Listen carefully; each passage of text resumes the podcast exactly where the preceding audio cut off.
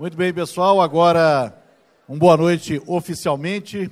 Vamos iniciar a nossa aula inaugural do primeiro semestre de 2020 dos cursos de jornalismo e publicidade e propaganda da PUC Minas São Gabriel.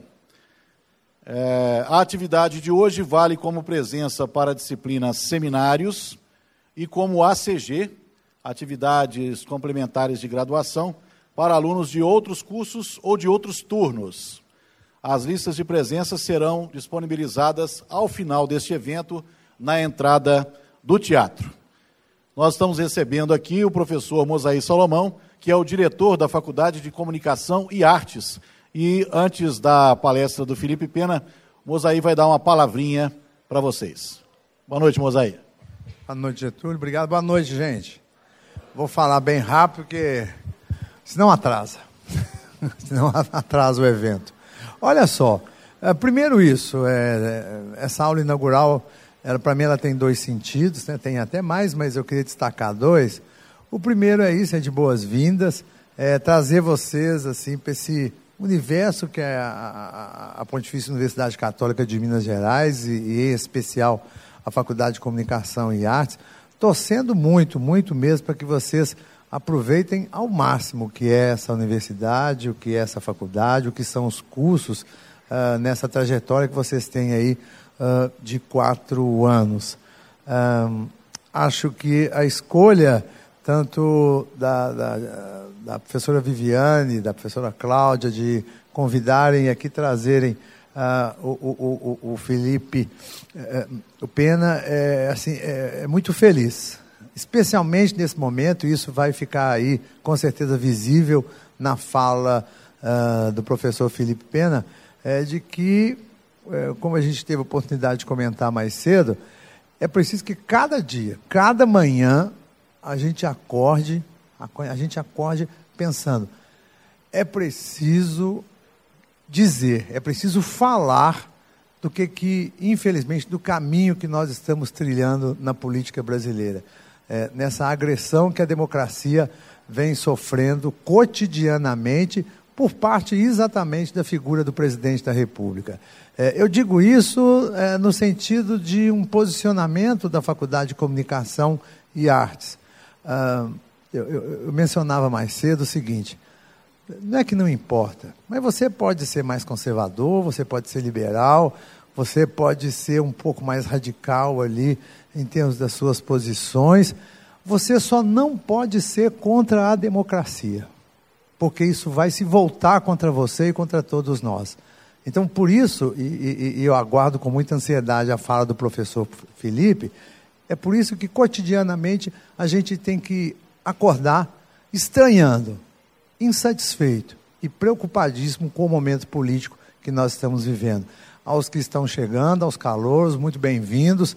Aproveitem bem, construam uma trajetória, porque esse país precisa, acima de tudo, de comunicadores éticos, comunicadores que tenham preocupação especial em levar à sociedade a oportunidade de que ela seja mais cidadã, mais justa, mais feliz. Muito obrigado, boa noite.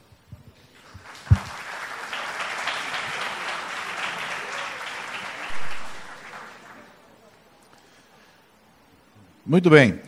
E para falar sobre a guerra semiótica de Bolsonaro, quando o meio não é a mensagem, tema da aula inaugural de hoje, gostaríamos de convidar Felipe Pena.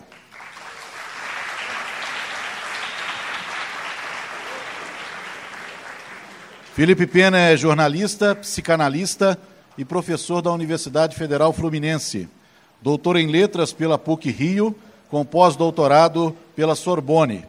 Foi diretor da Rede Globo, comentarista do programa Estúdio I na Globo News, professor visitante das universidades de Nova York e Salamanca, é autor de 16 livros, entre romances, ensaios, crônicas e biografias. Foi finalista do prêmio Jabuti duas vezes e dirigiu o filme Se Essa Vila Não Fosse Minha. A palestra do Felipe Pena será seguida de um debate, de uma conversa com a plateia. Né? Ao final, nós vamos é, estar com microfones posicionados aí para que vocês possam dialogar com o nosso palestrante. Felipe Pena, muito obrigado pela presença. Obrigado, boa noite a todos. Eu agradeço o convite, já na palestra da manhã já tinha agradecido ao Mozair, a, a Cláudia, a Vivi, a todos que me convidaram. Feliz de estar em Belo Horizonte sempre e poder trazer esse tema para vocês. É, eu, vocês viram que eu tirei três fotos de vocês agora, porque o nosso tema principal é uma provocação sobre o meio é a mensagem. O meio é a mensagem é uma, é uma frase muito famosa no meio da comunicação, uma frase do, do Marshall McLuhan na década de 60, quando ele estava estudando a teoria da comunicação e se dava pouco valor aos meios. Né? Se estudava muito a mensagem, mas os meios de comunicação eram poucos estu pouco estudados. E a televisão, na década de 60, ganha um grande boom. E aí o Marshall McLuhan propõe, então, os estudos mais aprofundados sobre os meios e diz inclusive isso: o meio é a mensagem. Eu quero propor uma releitura disso para dizer a vocês o seguinte: o meio não é a mensagem, porra nenhuma. Principalmente porque isto aqui é o nosso novo meio e ele é um meio que não traz a mensagem, traz a desinformação. E é isso que eu vou tentar provar a vocês. Mas não é só isso. Eu tirei a foto inicial de vocês aqui porque, além de trazer muita desinformação, como vou mostrar para vocês, isso aqui é perigoso.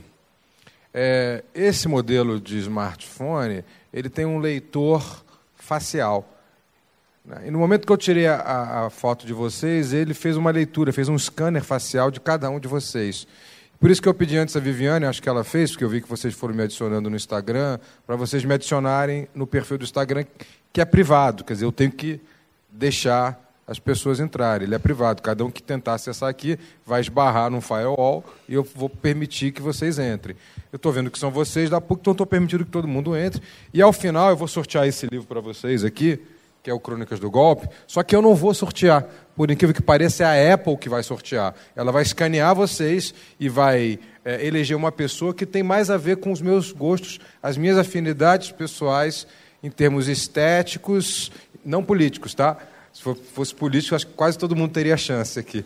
Mas em, em termos estéticos, artísticos, de gosto de filmes, em termos amorosos, é, vários tipos de coisas. Ele faz uma espécie de match. Isso não é muito perigoso? Ainda assim, vou provar isso para vocês e vou deixar que o, a Apple faça o sorteio com base nesse match. Claro que a pessoa pode ter ido embora antes, achado a palestra chato, ter ido embora, aí a gente vai, faz o segundo match aqui. É só para provar esse ponto para vocês.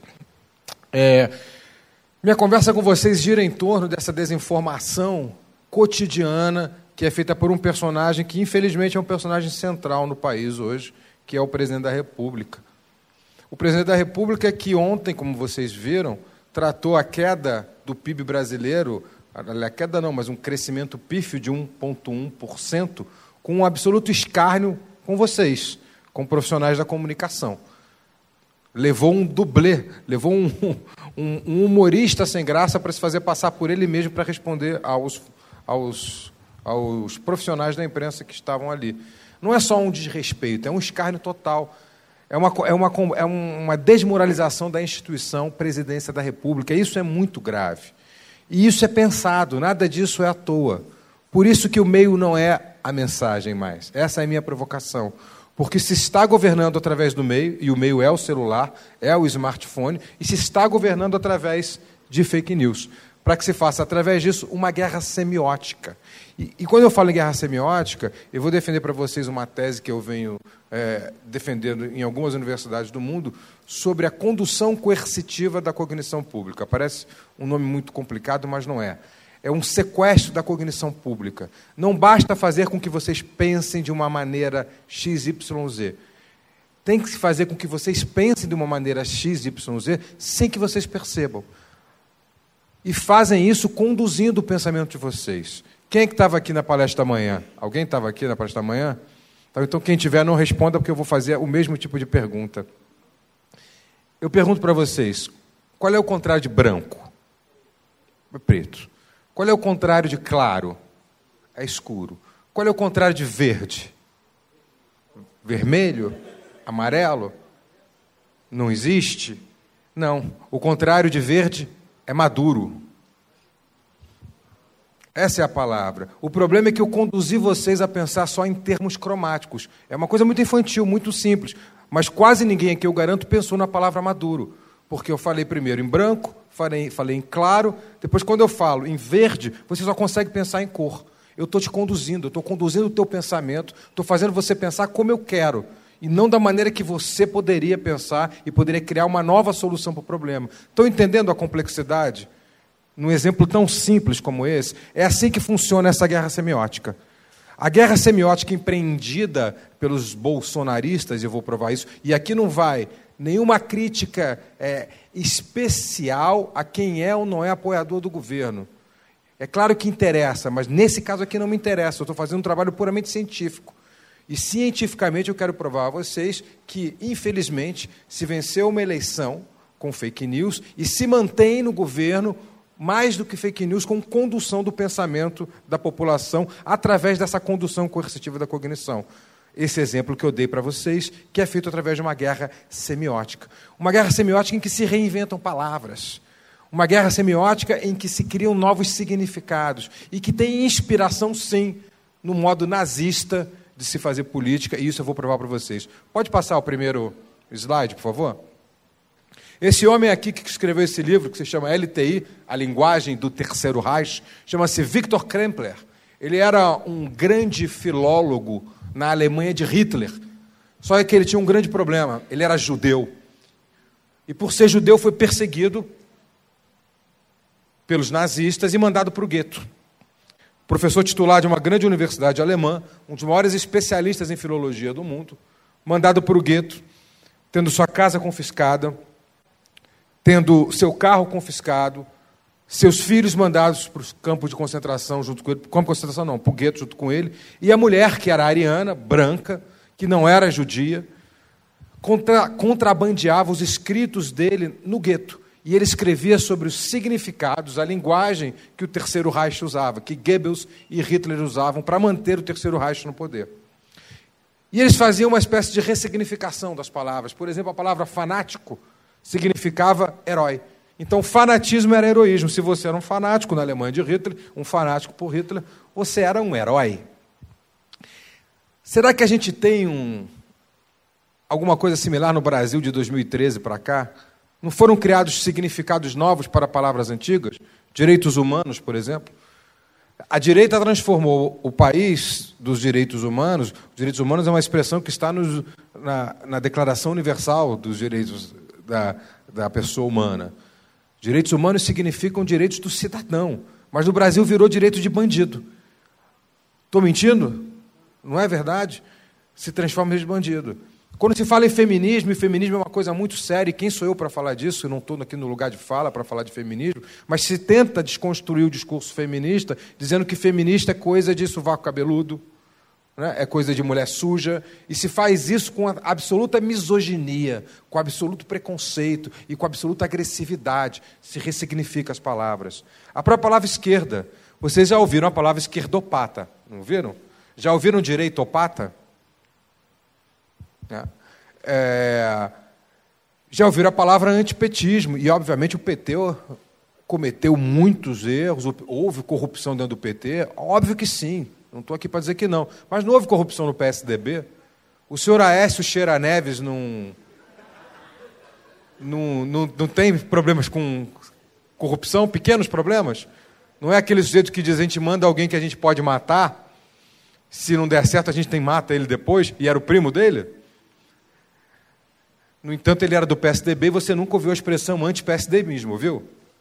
Michel Temer do PMDB. Eduardo Cunha do PMDB. Gedel Vieira Lima, que está preso pelo PMDB. Você já viu a expressão anti-PMDBismo? Então, essas expressões são criadas para criar uma narrativa. É óbvio que o Bolsonaro foi eleito por um antipetismo enraizado na sociedade. E eu não estou dizendo se o antipetismo é certo ou errado. Não, só estou dizendo é que ele foi criado e conduzido. Foi conduzido para levar o público a acreditar que a corrupção era monopólio de um único partido, quando isso não é verdade. E nem era o partido que mais roubava. E não estou dizendo que não havia corrupção lá dentro. Mas ao criar essa figura, ao ressignificar, como fazia-se na Alemanha de Hitler, e criar um inimigo comum, você se coloca numa posição de herói. Ou é o herói que vai combater o inimigo. Aí é muito simples. Foi isso que o Hitler fez. O Hitler colocou o judeu como inimigo. Era o judeu responsável pela crise econômica na Alemanha. Então vamos matar os judeus e mandar para os campos de concentração. É o PT o responsável por toda a crise brasileira. Então, sempre que tem um problema no governo, alguém fala: mas e o PT? E o PT? Ah, o filho do Bolsonaro fez rachadinha no gabinete, roubou 2 milhões dos funcionários para distribuir para ele, para a família dele e para a primeira-dama. Aí você coloca isso no jornal e diz: tá, mas tudo bem, mas e o PT? O assassino de Marielle mora no mesmo condomínio de Bolsonaro. Mas e o PT? Então tudo vira um discurso, mas e o PT? Porque é um inimigo comum. Entendem como é que funciona esse discurso? Isso é a condução coercitiva do pensamento. Isso é o contrário de verde, que a gente não consegue encontrar. Que seria maduro, mas não nos deixam procurar. Pode passar, por favor, o, o slide? Essa é a retórica do Golden Shower. É assim que funciona esse cérebro privilegiado deste homem inteligentíssimo e brilhante intelectual de Harvard. Ele trabalha nessa lógica reativa binária. O confronto, a lógica do confronto é sempre feita como distração. Então não acreditem, não deem valor à senhora Damares. Quando a Damares lança uma pérola, meninos de azul, meninas de rosa, ela quer exatamente isso, quer tirar o foco, quer tirar o foco do miliciano que foi morto na Bahia amigo do Bolsonaro, chefe da milícia no Rio de Janeiro, assassinado como queima de arquivo. Aí jogam um Jesus na goiabeira, fala da Venezuela. Né?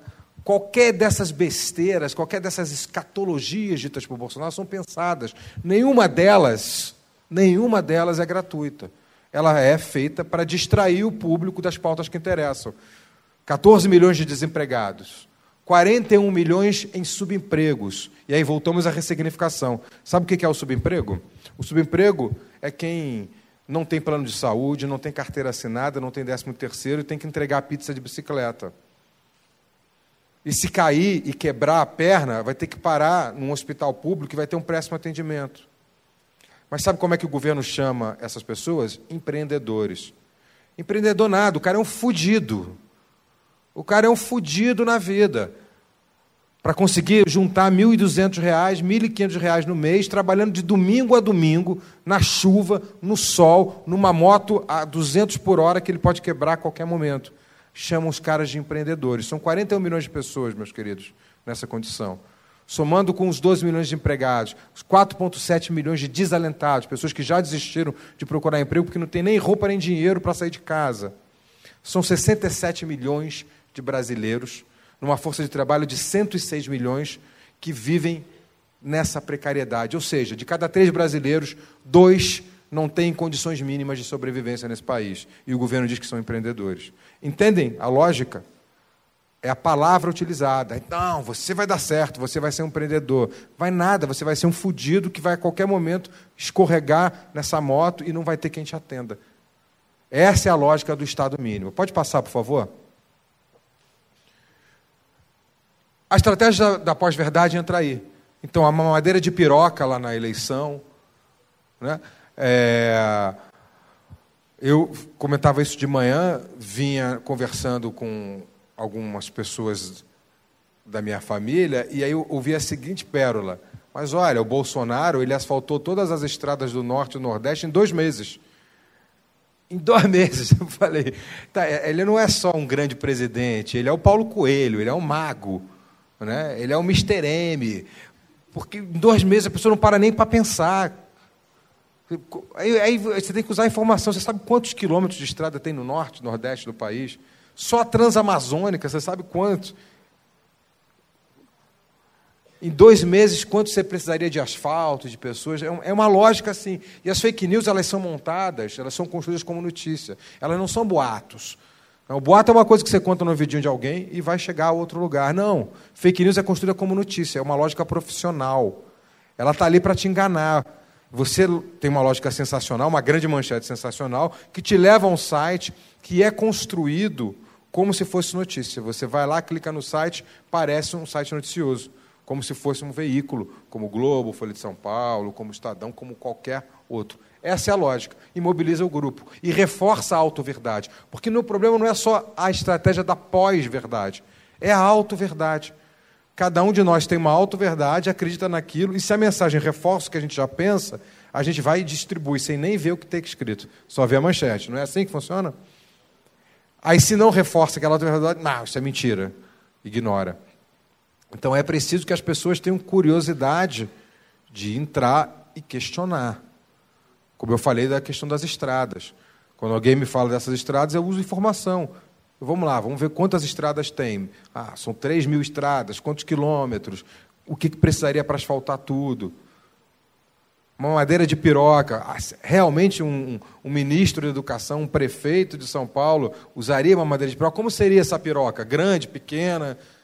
É assim que eu pergunto, eu vou questionando. A minha tia perguntou isso, eu falei, tia, como, como, é, como a senhora imagina essa mamadeira? Me diga, esse peru é grande ou é pequeno? É roliço, é mais gordinho, é grosso? Como é que a senhora gosta? Ele está pingando, está molhadinho? É assim, é, é, você tem que perguntar, tem que, a, a, estratégia tem que ser um pouco de humor e um pouco de informação. E fazer a pessoa pensar que é, um, um, sujeito que lida com educação não ia colocar numa creche uma madeira de piroca para ninguém. E, no entanto, essa foi a notícia mais vendida e veiculada durante a eleição presidencial e se convenceu parte da população que Fernando Haddad distribuía mamadeiras de piroca. É inacreditável que, em pleno século XX, em 2020, em 2018, no caso, né, isso aconteça. Pode passar, por favor? O modo de operação dos bolsonaristas é assim.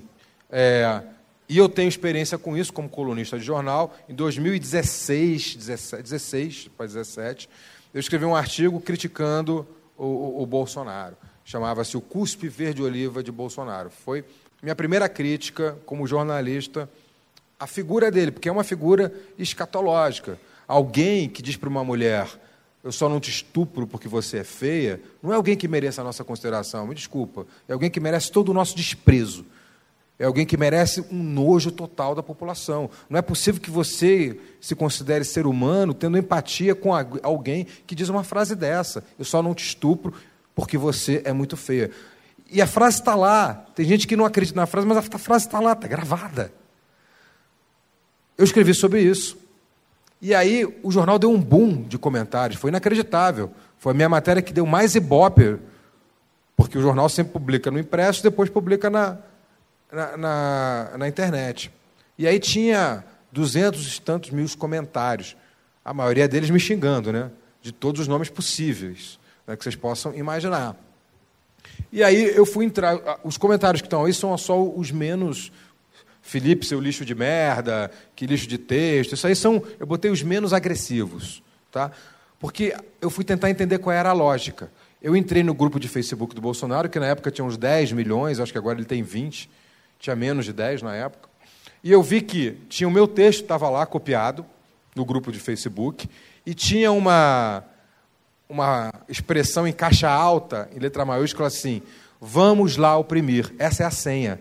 Eles dizem: vamos lá oprimir, é a senha para eu oprimir alguma pessoa. Foi o que eles fizeram com a jornalista da Folha de São Paulo recentemente. Foi o que eles estão fazendo com a Vera, do Estado de São Paulo.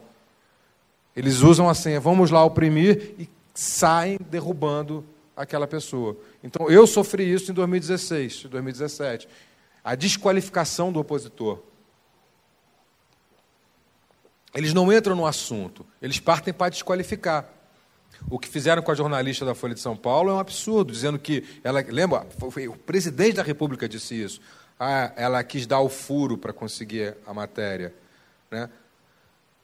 Insinuando que ela trocaria favores sexuais para conseguir a notícia. Não é só um desrespeito, gente, é muito mais do que isso, é uma estratégia de intimidação. E isso vindo da instituição Presidência da República desqualifica completamente o cargo. Pode passar, por favor? Ah, antes disso, é, o conteúdo, a estratégia funciona assim: eu participo de um grupo de pesquisa na UF, junto com outros 10 professores, e cada um monitora 10 grupos de WhatsApp de bolsonaristas. Eu estou em 10 grupos com outro celular, não com esse que vocês estão vendo aqui. Fui convidado para cada um desses grupos, não tem a minha foto lá, obviamente. Eles não sabem que sou eu, mas eles convidam, porque eles vão cooptando né, prováveis colaboradores. E ali eu fico estudando. Fui convidado, fico estudando. E o mesmo esses 10 professores e a gente fica mapeando como funcionam essas redes. E elas funcionam exatamente assim. Ah, o conteúdo, é te... a fake news é testada nos grupos de WhatsApp e quando ela tem uma boa receptividade é que ela vai para as redes. Então há uma estratégia nisso. Não é gratuita. Funciona como escatologia, como humor, entre aspas, ou como um Brasil conservador. Isso que pariu o Bolsonaro. Um Brasil conservador que já existia e a quem ele deu voz. Porque o preconceito sempre esteve aí, gente. O machismo sempre esteve aí. A homofobia sempre esteve aí. Essas coisas escrotas da humanidade sempre estiveram presentes no seio da família de bem brasileira. E esses homens de bem do Brasil têm agora o seu porta-voz dentro dessa escatologia. Vamos passar, por favor? Quem pariu Bolsonaro, os mesmos criadores que pariram esse sujeito, não se iludam. Não se iludam. Bolsonaro é apenas um cavalo e quem monta esse cavalo é Sérgio Moro. Foi Sérgio Moro que pariu Bolsonaro no sentido eleitoral. Foi Sérgio Moro que condenou seu principal opositor e, a partir dessa condenação, viabilizou a eleição de Bolsonaro. Mas não foi só isso, porque quem pariu Sérgio Moro foi a grande imprensa. Vladimir Neto é filho de Miriam Leitão, repórter da TV Globo. A Globo fez desse sujeito um super-homem. Quando, na verdade, se vocês olharem minimamente para as falas de Sérgio Moro, verão que ele tem a capacidade intelectual de uma meba.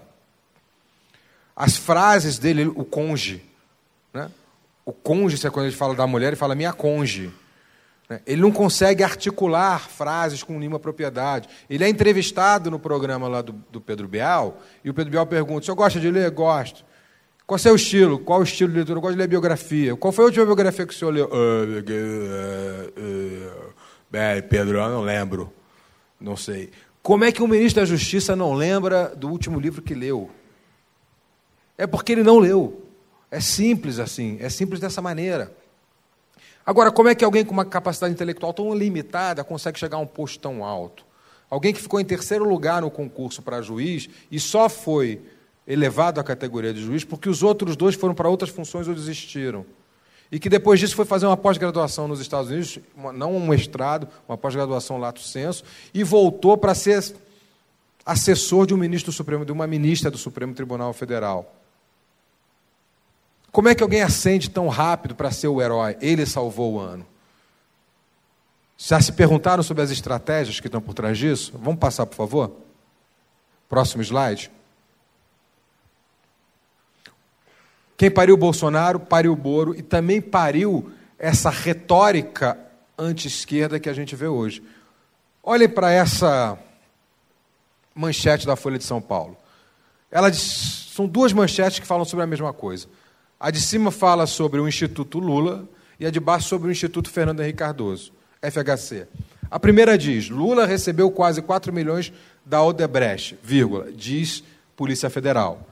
Lula como pessoa física, está dizendo o nome Lula, recebeu, ou seja, Lula é o agente da ação. Da Odebrecht, a empresa tem um nome e tem uma fonte, a fonte acreditada, diz a, a, a Polícia Federal, está te dando num textinho o texto de estudo. A escolha das palavras determina como você vai acreditar na matéria. Ainda tem uma foto em que o Lula está agressivo, fazendo assim. A mesma matéria embaixo. Empreiteira doou 975 ao Instituto FHC, aponta laudo. A empresa não tem o nome, lá em cima está o Debrecht. Doou, ou seja, deu para o Fernando Henrique, o FHC é passivo, enquanto o Lula era o ativo. Instituto FHC é a pessoa jurídica, não é a física.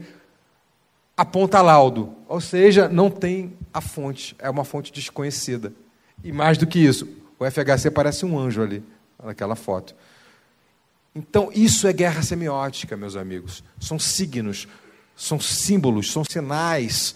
Não é só a matéria em si, mas é como ela é construída. A escolha das palavras está diretamente envolvida com o que a gente está lendo, vendo, repercutindo. E essas capas também são a mesma coisa. Essa capa é a coisa mais misógina que eu já vi na minha vida, essa capa da Isto É. Porque o atual presidente da República é muito. faz mas é muito histérico. Mas ninguém deu uma capa dizendo o presidente é histérico. Agora, porque é uma mulher, as explosões nervosas da presidente. Isso é um ato de misoginia. Próximo, por favor. Estou correndo por causa do atraso, tá? Seja desculpe, não foi culpa minha, viu? Estava desde 5h40 lá no hotel. Quem mantém Bolsonaro no poder? Boa pergunta. Quem são os novos patos? Quem é esse STF acuado? Como essa guerra semiótica se mistura entre nós? Como se acua a imprensa naquele curralzinho do Palácio da Alvorada? E como é feita essa ressignificação? Olha lá em cima a manchete do Globo. Considerado desastroso para o país um 13 terceiro salário. Quando o senador Arão Steinbrück, lá nos idos de 50, 60, não me lembro muito bem, ele propôs no Congresso o 13 terceiro, o Globo foi contra. A gente só tem 13 terceiro porque foi uma luta muito bem travada, porque a imprensa era contra principalmente o Globo. O mesmo Globo que diz, ó, PIB sobe só 0,1% e país sai da recessão técnica quando o Temer assume o poder. Crescimento 0,1, o famoso PIBinho. Eu não vi nada sobre esse 1,1, que eram 2,5. O, o, o Paulo Guedes ele foi para a televisão dizendo estava previsto 1,1, era isso que a gente previa. Mentira! Está gravado no começo do ano passado ele dizendo a gente vai crescer 2,5 e cresceu 1,1. E a previsão, as previsões só, só, só abaixam. Passa, por favor. Próximo slide. A primeira voz independente que se levanta contra essa construção narrativa é o The Intercept o grande veículo hoje guiado por, por Glenn, Glenn Greenfield, vamos lembrar que é um cara que já ganhou o Oscar. Ganhou o Oscar e, além do Oscar, ganhou o prêmio Pulitzer, o, o mais importante prêmio da imprensa mundial. Um cara sério. E aí o cara descobre, ele recebe gravações entre o Sérgio Moro e os promotores. E nessas gravações os promotores combinam com o Sérgio Moro combinam testemunhas. Vamos chamar tal testemunha? Não. O juiz do caso diz isso. Não, não chame tal testemunha, chame outra testemunha. Como é que ele pode ser o juiz do caso se ele está de um lado das partes? Se ele está orientando a acusação. E poder estar orientando a defesa também seria errado. Então já começa aí o intercept, é o primeiro a se levantar e a julgar a suspeição do juiz. A sentença não corresponde à denúncia na, quando Moro condena Lula. E aí não vai nenhuma defesa a Lula. Nenhuma mesmo. Vai uma defesa ao Estado democrático de direito. E qualquer pessoa que seja condenada fora do Estado democrático de direito, todos nós podemos ser condenados. Então eu vou dar o exemplo de Lula porque eu conheço muito bem o caso. Porque eu estudei muito bem aquela, essa sentença, as 225 páginas escritas nessa sentença. Diz lá, vou abrir aspas, Moro nessa sentença. Eu, Sérgio Moro, aspas, não estou condenando o réu, Lula, pelos três decretos da Petrobras. Estou condenando por muito mais do que isso, pela obra que foi é, vista através das testemunhas. Fecha aspas. E nada tem a ver com a Petrobras. Meus caros, não funciona assim a lei. Existe uma coisa chamada Código de Processo Penal. O que, que diz o Código de Processo Penal? Como é que é seu nome? Isso. Gibran. Vamos supor que o Gibran seja acusado de roubar este copo d'água. Tá? Aí, como é que é seu nome? Você do brinco grande? Gabriela. Aí a Gabriela viu o Gibran roubar. É, aliás, a Gabriela é chamada como testemunha. E aí o juiz pergunta: Gabriela, você viu o Gibran roubar o copo? E ela diz: Não, não vi não. Mas na noite do roubo, eu vi que ele atravessou um semáforo vermelho. Aí o juiz fala: ah. E aí ele é condenado não pelo roubo do copo, mas por um suposto, uma testemunha que diz, não prova, mas diz que ele ultrapassou o semáforo vermelho. Ou seja, a minha denúncia contra ele era roubo de copo, mas ele é condenado por atravessar o sinal vermelho. Isso significa que a sentença não corresponde à denúncia, é ilegal. O que, que faz Moro com relação a Lula? A acusação diz o seguinte na sua denúncia: Lula escreveu, decretou, né, mandou três decretos presidenciais que favoreceram a construtora OAS e, em troca, a construtora OAS deu um triplex a ele. Então, isso é corrupção passiva. Você tem que receber alguma coisa em troca de outra. Aí a acusação não consegue provar que ele realmente editou esses três decretos. E nem consegue provar que ele é dono do triplex. E aí não condena por isso, condena porque o dono da OAS diz que é muito amigo de Lula, como Gabriela viu você atravessar o sinal vermelho. A sentença não corresponde à denúncia, está lá dizendo Sérgio Moro. E mais do que isso, ele diz que não tem a ver com os três decretos da Petrobras. Quando ele diz isso, ele não pode nem julgar o caso, porque em direito, vocês precisam estudar direito, existe uma coisa chamada juiz natural do caso. E ele só é juiz natural nos casos que se referem à Petrobras. Então, quando ele diz na sentença, é ele que diz, para você ver como a cognição dele não é muito boa. Quando ele diz que não se refere à Petrobras, ele não pode julgar o caso. E quando ele diz que a sentença dele não corresponde à denúncia, ele está dizendo que a sentença é inválida. Reparem, eu não estou dizendo que Lula é inocente nem culpado. Eu só estou dizendo que teria que ter um outro julgamento. Porque a sentença não corresponde à denúncia. Entenderam como é a lógica? Há uma condução coercitiva nisso. Passe o resto, por favor. Próximo slide. Sobre as gravações que, do Moro, olha como a imprensa tratou. Conversas de Moro com procuradores e, ação de hacker serão investigadas. Mas quando a gravação ilegal foi com Lula e Dilma, foi a primeira página do jornal. E a primeira página reproduzindo completamente essas gravações. Entendem como que a imprensa conduz? Próximo, por favor. Isso aqui, para mim, é o slide definitivo de como a condução coercitiva da cognição pública foi feita nessa guerra semiótica. Reparem como isso aqui é sintomático. A gente tem duas capas na mesma semana, Isto É e a Veja. As duas estão mostrando uma luta de boxe. De um lado, com as cores do PSDB, está Sérgio Moro, repare, do lado do ringue do boxe. Do outro lado, com as cores do PT, está Lula. E aí eu pergunto a vocês, me respondam. Se Lula está de um lado da luta e Sérgio Moro está do outro lado do ringue, quem é o juiz da luta?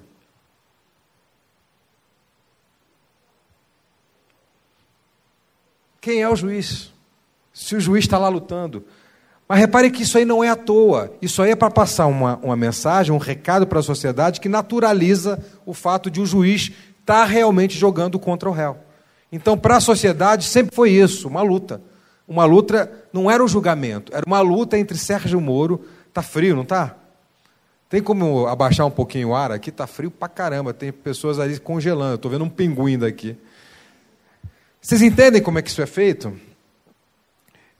Quando, ele, quando essa capa sai, ele já está naturalizando. E aí não interessa ao público se é inocente ou culpado. Não interessa se foi feito sem provas o julgamento. O que interessa é que a luta estava sendo feita e eu estou torcendo pelo Sérgio Moro. E o Sérgio Moro hoje é o cara que tem mais popularidade no governo, porque isso foi construído. Mas não podia. Ele tinha que estar lá no centro do ringue numa luta. E quem é que está do outro lado é a acusação, não é o Lula. Vocês entendem como isso foi naturalizado? Isso aqui é condução coercitiva da cognição. Isso aqui é guerra semiótica. Pode passar o próximo, por favor? Alguém já conseguiu abaixar o ar, não? E para finalizar, eu deixo para vocês o famoso, o famoso PowerPoint de Deltan Dallagnol. Eu acuso o Sérgio Moro. Acuso o Sérgio Moro de ser tudo isso que vocês estão vendo aí. Sérgio Moro, é, Sérgio Molo, ou Mula, Sérgio Moro, ele é o cavaleiro que está em cima do cavalo de Jair Bolsonaro. Não se iludam, Bolsonaro é apenas um veículo desse, desse, desse sistema.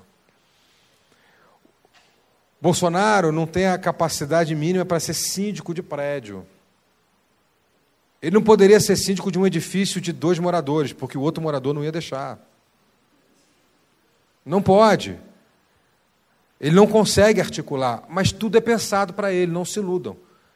Essas estratégias de condução coercitiva da cognição, dessa batalha semiótica, este meio que não é a mensagem, é pensado muito antes da eleição, quando Steve Bannon, o criador da estratégia Trump de eleições, é chamado para assessorar a campanha de Bolsonaro e cria o sistema de fake news.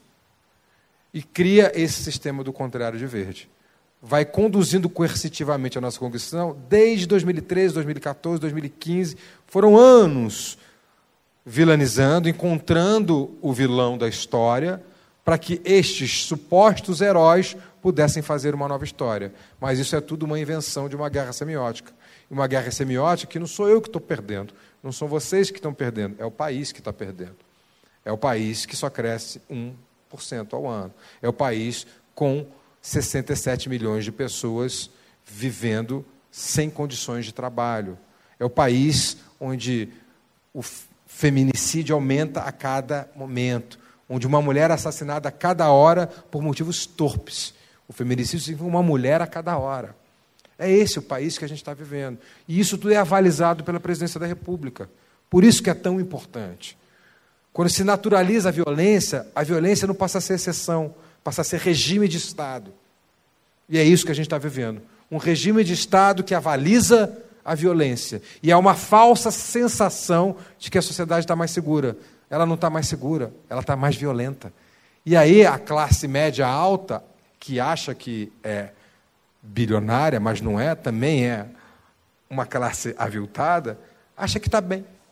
Porque se está matando na periferia.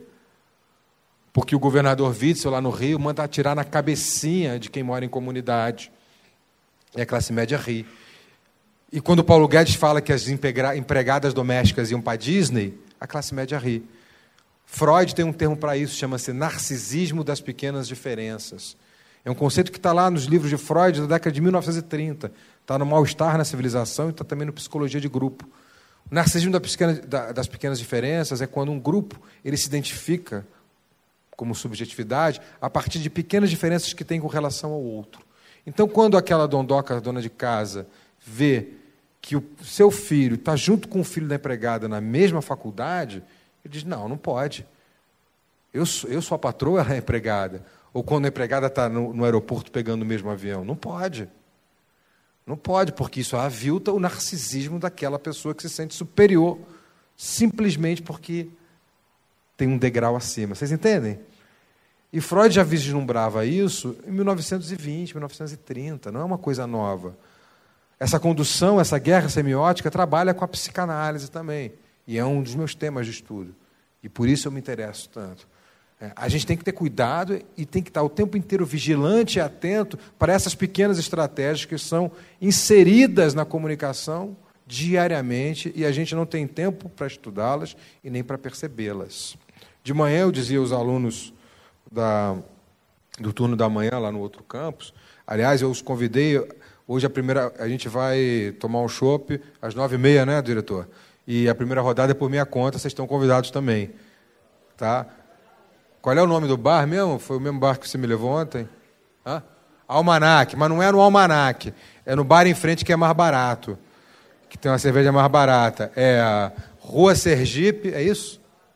Rua Alagoas 339 62 eu sei que é longe daqui, vocês não vão ter tempo. Eu sei que é, que é longe. Mas se vocês quiserem matar a aula e beber cerveja, é por minha conta. Não deixe o diretor ouvir que eu falei isso, tá? Mas é Rua Sergipe 622, a primeira cerveja por minha conta. Tá? Vocês podem sair direto daqui, que eu vou sair direto para lá para beber. Mas voltando ao assunto, sem excluir a cerveja, porque eu acho que cerveja é vida mesmo. Sem cerveja não dá para a gente viver. No momento em que essa estratégia narrativa ela é veiculada para todos vocês, e essa batalha semiótica se espalha, vocês passam também a acreditar nela, por mais que não queiram. Por mais que você tenha, saiba que o contrário de verde é maduro, você não consegue pensar em maduro, porque você está imbuído dos seus próprios pré-juízos, dos seus próprios pré-conceitos. E aí você entra nessa lógica cruel, nessa lógica machista, homofóbica e racista que vive o país. E isso passa a ser naturalizado, gente. E não pode.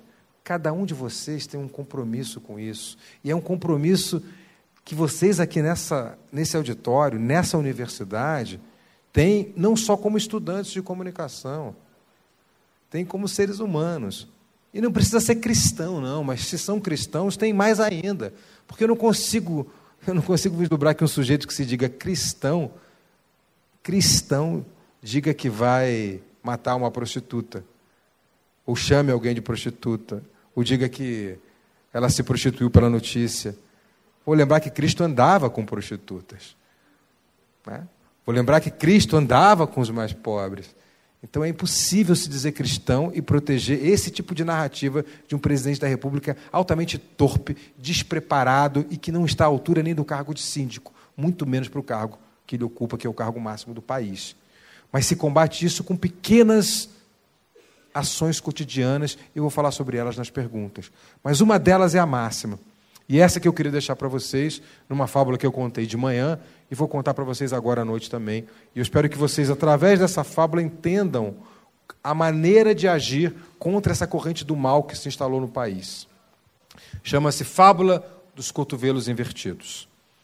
A história é a seguinte: a história de um jornalista que queria conhecer o céu e o inferno. Então, primeiro ele foi para o inferno, deu uma ligadinha para o assessor de imprensa do diabo, perguntou se podia ir, pode ir. Ele desceu lá no inferno, passou por um portão de fogo, olhou para as pessoas que estavam no inferno e reparou que lá no inferno, como é que é teu nome mesmo? Agora você está comendo, não pode estar de boca cheia, você não consegue falar. Lá no inferno as pessoas eram muito felizes, ninguém trabalhava. Olha que maravilha. Todo mundo só festejava. Ninguém precisava trabalhar, todo mundo alegre, sorrindo. E aí ele achou muito bom o inferno, só que ele reparou que as pessoas tinham um pequeno problema. Elas tinham os cotovelos invertidos e elas morriam de fome depois de um determinado ponto, tempo, porque elas não conseguiam trazer a comida até a boca. Então ele saiu correndo de lá. Eu falei: não, vou ficar aqui não. Vou embora. Foi embora e foi correndo para o céu. Ligou para o assessor de imprensa de São Pedro. Falou: Posso dar um pulinho em cima nas nuvens? Pode. Passou por um portão lá de nuvens e viu as pessoas do céu. E reparou que no céu as pessoas eram exatamente iguais às que viviam no inferno. E também não trabalhavam, não, só se divertiam, só viviam em festa. Não precisavam ter responsabilidade, não precisavam pagar conta, não precisavam acordar cedo de manhã para dar, dar comida para os filhos, nada disso. Todo mundo só vivia em festa. Claro, a primeira coisa que ele fez foi olhar para os cotovelos. E aí ele reparou que lá no céu as pessoas também tinham os cotovelos invertidos. Só que no céu, diferentemente do inferno, ninguém morria de fome, porque um levava a comida até a boca do outro. Essa é a única diferença entre o céu e o inferno, meus amigos. Essa é a única diferença que vai fazer de vocês profissionais com responsabilidade, responsabilidade ou não. Chama-se solidariedade. A capacidade de ajudar o outro nos momentos principais. A capacidade de levar a comida até a boca do seu companheiro, daquele que está ao seu lado. A capacidade de formar grupos e esses grupos formatarem comunicação, formatarem conteúdo para combater essa guerra semiótica. Só na solidariedade, só no respeito ao outro, só na empatia nós somos capazes de nos dizermos seres humanos. Fora disso é a barbárie. Fora disso é a incompetência. Fora disso é o diabo. Fora disso é Jair Bolsonaro. A única maneira de se dizer ser humano é inverter esses cotovelos e levá-lo até o teu colega do lado. O que eu espero para vocês é que vocês formem grupos e se alimentem uns dos outros nessa corrente para a gente mudar esse país de vez e fazer uma comunicação séria e fugir da barbárie e do inferno que assola o país nesse momento. Muito obrigado.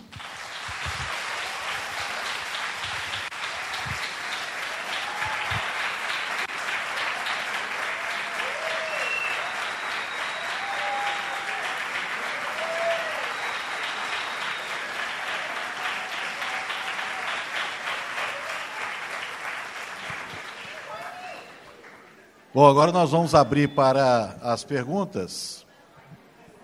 Quem. Vamos começar aqui. Acho que tem uma aqui antes, Getúlio. Tem uma aí antes? Depois passa para cá, então. É, primeiramente, boa noite. Eu gostaria de agradecer a Maicon.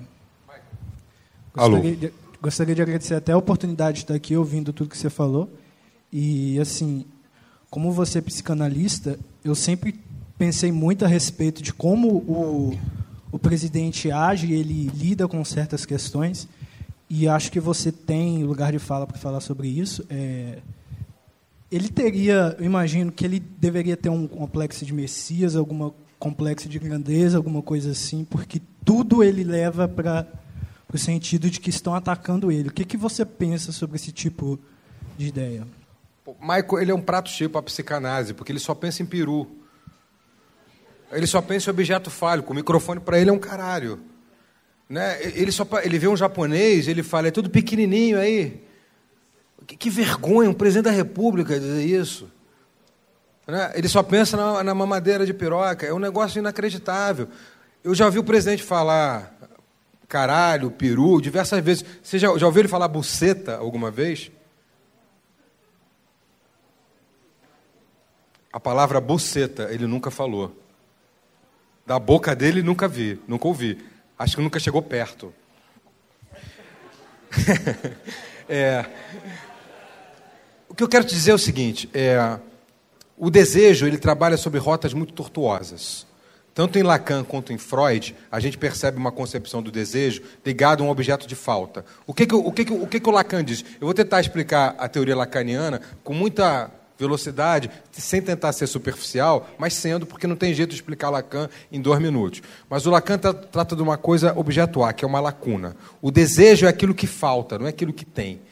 Você só deseja aquilo que você não tem que você não pode ter. E quando você tem, passa a, ser, a não ser mais desejado. E você precisa ressignificar o seu desejo. E é, esse é o segredo da relação homem-mulher, da relação homem-homem, da relação mulher-mulher, da relação de desejo, da relação afetiva. Você precisa reinventar aquilo que você está sentindo. Tem que acordar de manhã e convencer a sua mulher de que vai ser um outro dia, que não vai ser igual o dia seguinte. Para isso, você tem que matar o desejo anterior. Como é que o, o Lacan utiliza isso na linguagem? Ele fala assim: é, tu es le désir. Em francês é você é o desejo. Tu es. E na frase seguinte ele diz: il faut tuer le désir. É preciso assassinar o desejo. Tu es e tu es. Está entendendo a lógica desse malabarismo das palavras em francês? Assassinar e ser ao mesmo tempo.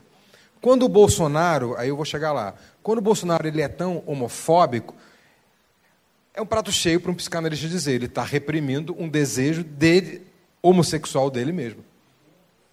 É o próprio desejo homossexual de Bolsonaro que está sendo reprimido. E eu escrevi isso num artigo no jornal, no Extra, que obviamente fui muito atacado. Mas é claramente identificável isso. Assim como no filho, no Carluxo. Carluxo é viado, gente. Pelo amor de Deus, Carluxo é gay e não assume essa porra. Aí tá lá com o primo, nada contra, fica lá com as fotinhas com o primo sem camisa em Angra, é uma maravilha, ninguém tem que ter nada a ver com isso. Só que ele não pode assumir perante o pai. Um desejo reprimido, ele vai se multiplicando e vai trazendo violência. E é por isso que ele ataca a comunidade homossexual, a comunidade LGBT. Você entende? Então a sexualidade está muito presente. E não é preciso nem ser psicanalista para perceber isso, vocês todos percebem. Temos ali uma família homoafetiva. Só é que eles, eles sabem, só não querem assumir. É tudo gay ali. Boa noite, Felipe. Meu nome é Luana, sou de jornalismo, oitavo período. E eu, eu tenho duas perguntas para te fazer, elas são um pouco diferentes, inclusive. A primeira é que a gente, o ano passado, a gente estava tendo aula de jornalismo digital. Uhum. E a nossa professora, ela fez uma tese é, estudando é, todo o período do impeachment da Dilma e contando sobre essa tese para a gente, ela falou que o Bolsonaro estava cotado para ser presidente. As primeiras ideias, as primeiras citações para ele ser presidente dentro desse sistema político todo é desde 2001. E que desde então ele vem, ele vem construindo essa persona para ele poder chegar agora, em 2018, e ser eleito. É, então, é, partindo desse pressuposto e considerando que o Gilmar Mendes ele tirou a obrigatoriedade do diploma de jornalismo é, lá em 2019 é, para 2009 para poder para as pessoas poderem é, exercer o, a profissão e considerando também que o, a campanha presencial do governo Bolsonaro e o governo dele é cercada de fake news a gente pode considerar que essa ação do Gilmar Mendes foi de caso pensado justamente para a gente poder chegar aqui agora e obrigado. Para a gente poder chegar aqui agora e, e, e, ter ele de presidente. Não sei o Gilmar mas a ação do Bolsonaro ela foi viabilizada pelo CQC como eu mostrei aqui pela Luciana Jimenez por nós todos que ríamos disso. Ah tá falando as besteiras lá é a mesma lógica do Cabo Daciolo, não se ilujam, não se iludam. Hoje a gente ri do Cabo Daciolo, ele é o Bolsonaro do futuro. Então o Bolsonaro falava aquelas merdas lá no programa e todo mundo ficava rindo, aplaudindo. Errado. O Guga Noblar é muito meu amigo, é parceiro, é meu sócio no site Jornalismo de Resistência, era repórter do CQC. Eu dizia, Guga, tá errado fazer isso, cara. Tá dando voz ao cara, você está dando uh, visibilidade ao sujeito. Eu não, não, sei se o Gilmar Mendes passa por isso, porque o Gilmar Mendes sempre teve uma tendência PSDB. Então acho que não, acho que não tem, não, isso não está no contexto. E não precisava ser jornalista. A Luciana Gimenez não é jornalista, foi quem mais deu visibilidade a ele. Então, acho que a lógica não é essa. Mas a lógica, sim, do escatológico, por mais que ele seja um ser ah, invertebrado, acerebrado, ah, uma ameba, ele sabe que falando besteira ele ganha ibope. Qualquer um sabe disso. Uma criança de três anos sabe que se berrar e falar mais merda, vai ficar todo mundo rindo. Então ele sempre soube que isso daria ibope. Mas ele nunca imaginou que seria presidente. Começou a pensar com o Steve Bannon, e começou realmente a acreditar depois da facada. A família não tava, tanto não estava preparada que tem um esquema de rachadinha. Rachadinha é um esquema que só deputado de baixo clero faz. O que é a rachadinha? Você pega, você tem 30 funcionários no seu gabinete, eu contrato vocês 30, com salário de 10 mil. 9 mil para mim, mil para vocês. É isso que fazem os bolsonaros, todos, inclusive o Jair. Enriqueceram assim no Rio de Janeiro. Eu moro a 900 metros do Jair Bolsonaro. E tem uma faixa fora Bolsonaro ali na minha varanda. Vocês imaginam que eu posso aparecer morto a qualquer momento, e é verdade. E é verdade mesmo, eu tenho gravado, falei isso de manhã, as câmeras de segurança do meu prédio já gravaram várias pessoas apontando arma para minha varanda, mas teve uma especial que passou um carro da PM, da Polícia Militar. O cara apontou o fuzil e eu estava na varanda e ele fingiu que estava atirando. E eu gravei isso. Vocês entendem a gravidade disso? O cara fazer isso, aspas, uma brincadeira dessa? Fingir que está atirando em mim porque eu tô, tenho um fora Bolsonaro ali. Aí alguém diz assim, porra, mas vale a pena? Vale. Daqui a 10 anos ou 20 anos, quando perguntaram, você fez alguma coisa? Fiz. Você teve medo? Tive. Mas ter medo é muito melhor do que ser subjugado por essa merda que está aí. Então eu continuo. Morro de medo. E cago todo. Mas continuo. E acho que a gente tem que fazer isso. Mais uma.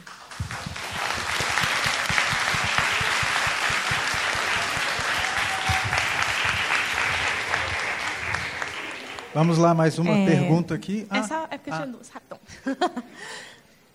é, o, o, governo Bolsonaro ele tem uma assessoria de comunicação, né?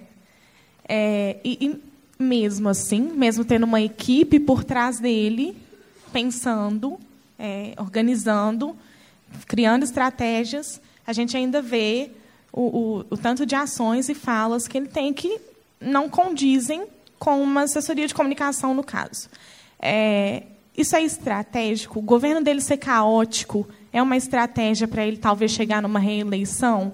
A assessoria de imprensa dele, de comunicação dele, ela colabora nesse quesito? Sim, é estratégico, é tudo pensado. A comunicação do Bolsonaro tem dois polos.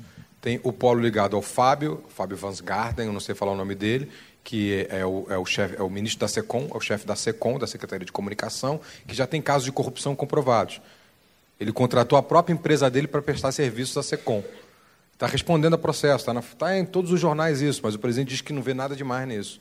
Então, ele é o primeiro. E o segundo é o chamado Gabinete do Ódio, que é comandado pelo Léo Índio, que é o namorado do Carluxo primo e namorado do Carluxo. Existe um gabinete do ódio dentro do Palácio do Planalto. Isso não foi dito por mim, foi dito pela deputada a, a, a Hossmann, Joyce Hossmann, a Joyce Hossmann que brigou com o Bolsonaro, que era do PSL, e que denunciou isso tudo.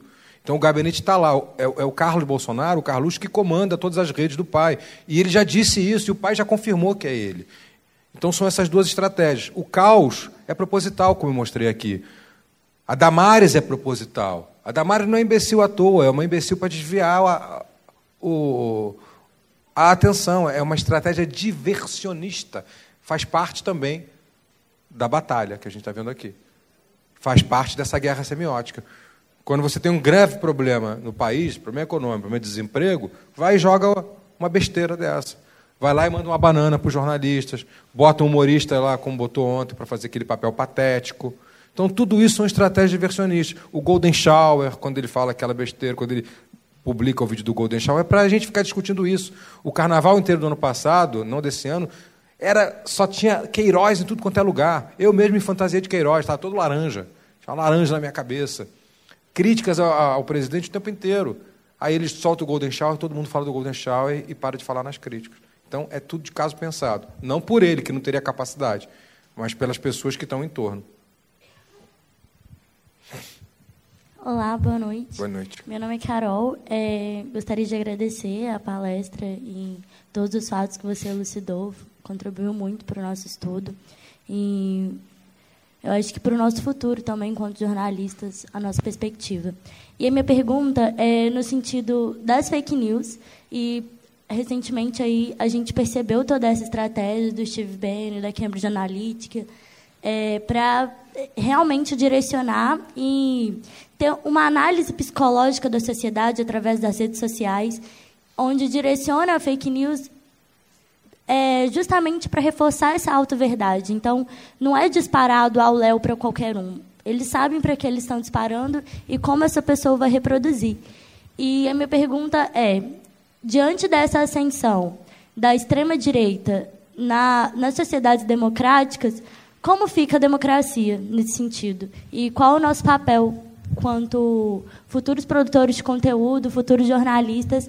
É, porque a gente se sente muito impotente diante de todo esse esquema e realmente de dados, sabe? Eles têm acesso a, nesse documentário, inclusive, onde elucida todas as questões, mostram que eles têm acesso a dados de milhões de pessoas para fazer essa manipulação psicológica da sociedade. E como que a gente combate isso, sabe? Porque a gente se sente pequeno e impotente, porque a gente não tem to todo esse acesso, todos esses dados e todo esse tamanho para.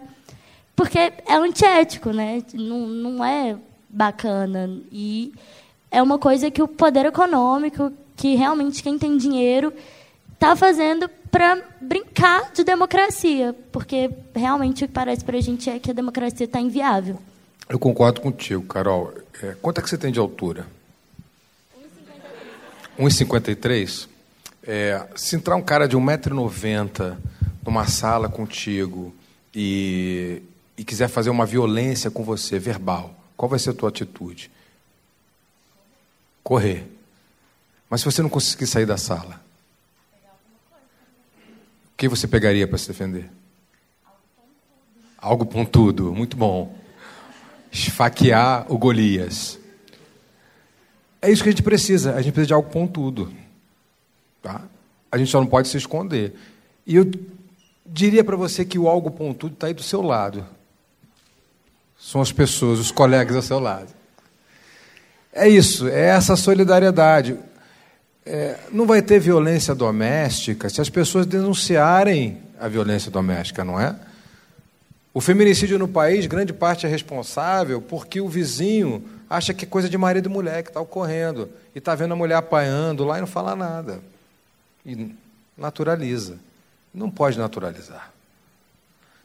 A gente não é pequeno, você não tem 1,57m. Você tem 2 metros de altura se você tiver com os seus colegas do lado. Você tem 3 metros se você tiver com mais colegas. Você tem 10 metros se você tiver com esse auditório todo. Então, de novo, é a fábula dos cotovelos invertidos. Agora, qual é a estratégia fática disso? Não pode ser violento. Se você for violento, você vai entrar na mesma lógica que eles combatem. Então eu faço assim. Acho que já falei sobre isso, mas vou falar de novo. A questão da minha tia. Está lá no grupo da família.